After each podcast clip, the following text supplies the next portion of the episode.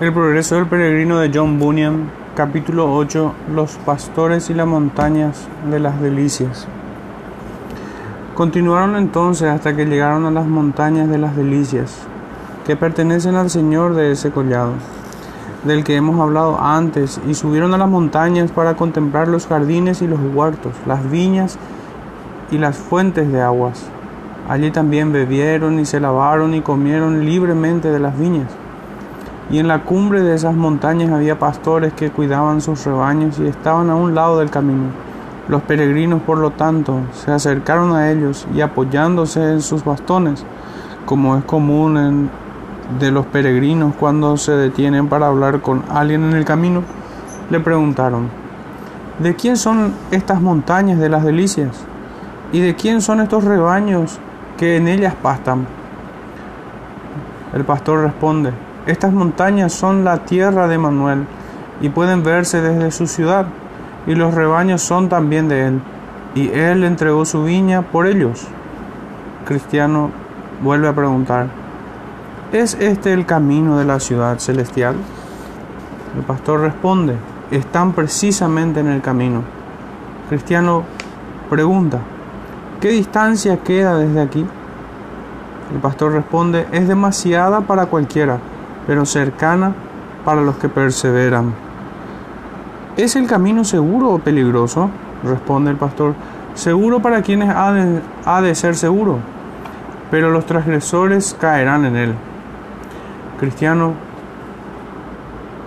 ¿hay en este lugar algún alivio para los peregrinos que están cansados y desmayan en el camino? El pastor responde. El Señor de estas montañas nos ha indicado que no olvidemos mostrar hospitalidad a los extraños. Por lo tanto, todo lo bueno de este lugar está delante de ustedes.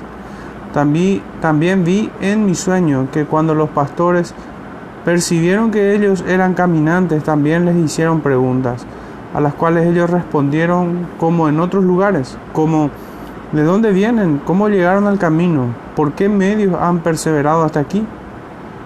Porque muy pocos de los que emprenden el camino llegan hasta esas montañas. Pero cuando los pastores oyeron sus respuestas, quedaron agradados y les miraron amorosamente, diciendo, Bienvenidos a las montañas de las delicias.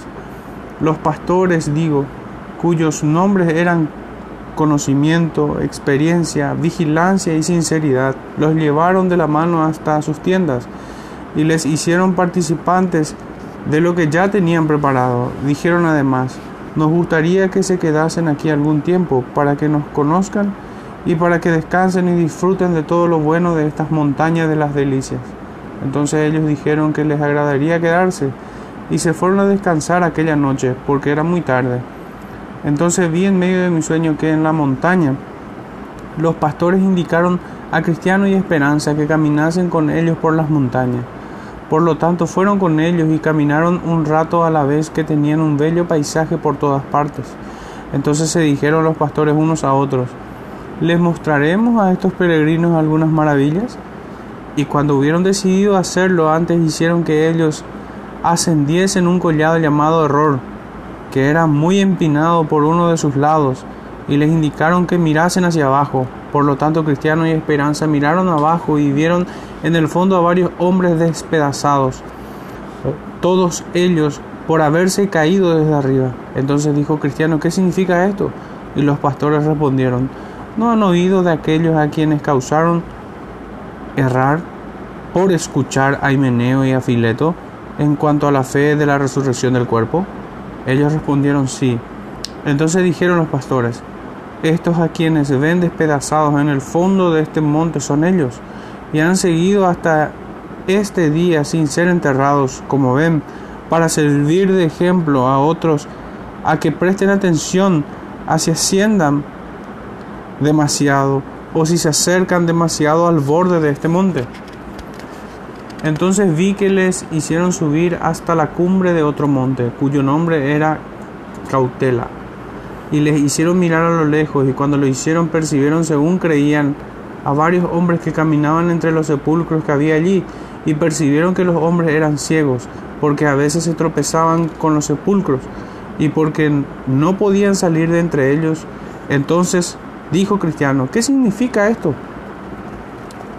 Los pastores respondieron, ¿no vieron un poco más abajo de estas montañas un sendero de escalones que conducía a un prado a mano izquierda de este camino? Ellos respondieron sí. Entonces dijeron los pastores, desde esos escalones parte un sendero que conduce directamente al castillo de la duda, que es guardado por el gigante desesperación.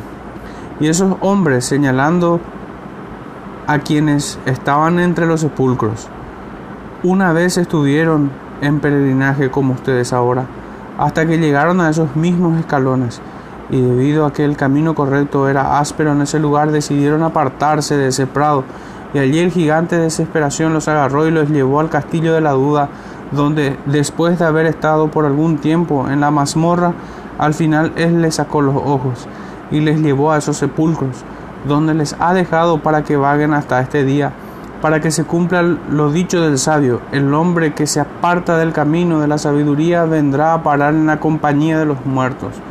Entonces Cristiano y Esperanza se miraron el uno al otro con lágrimas en sus ojos, pero no dijeron nada a los pastores.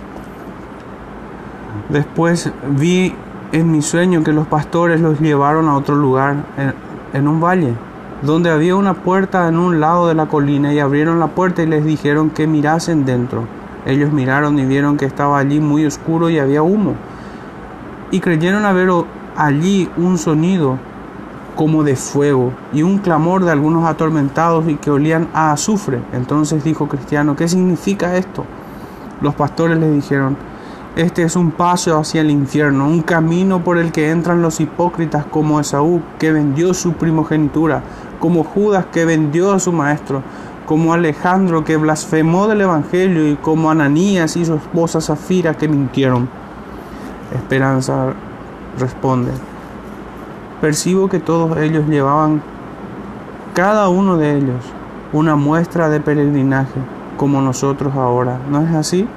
Responde el pastor, sí, y también por mucho tiempo. Esperanza vuelve a preguntar, ¿hasta dónde llegaron en su peregrinaje? ya que a pesar de eso fueron expulsados tan miserablemente. El pastor responde, algunos más lejos y otros no tan lejos de estas montañas. Entonces se dijeron los peregrinos el uno al otro, necesitamos clamar al fuerte para pedir fortaleza. El pastor responde, ay, y también tendrán que usarla cuando les sea preciso. Para entonces los peregrinos tuvieron deseos de seguir adelante y los pastores el deseo de que lo hicieran.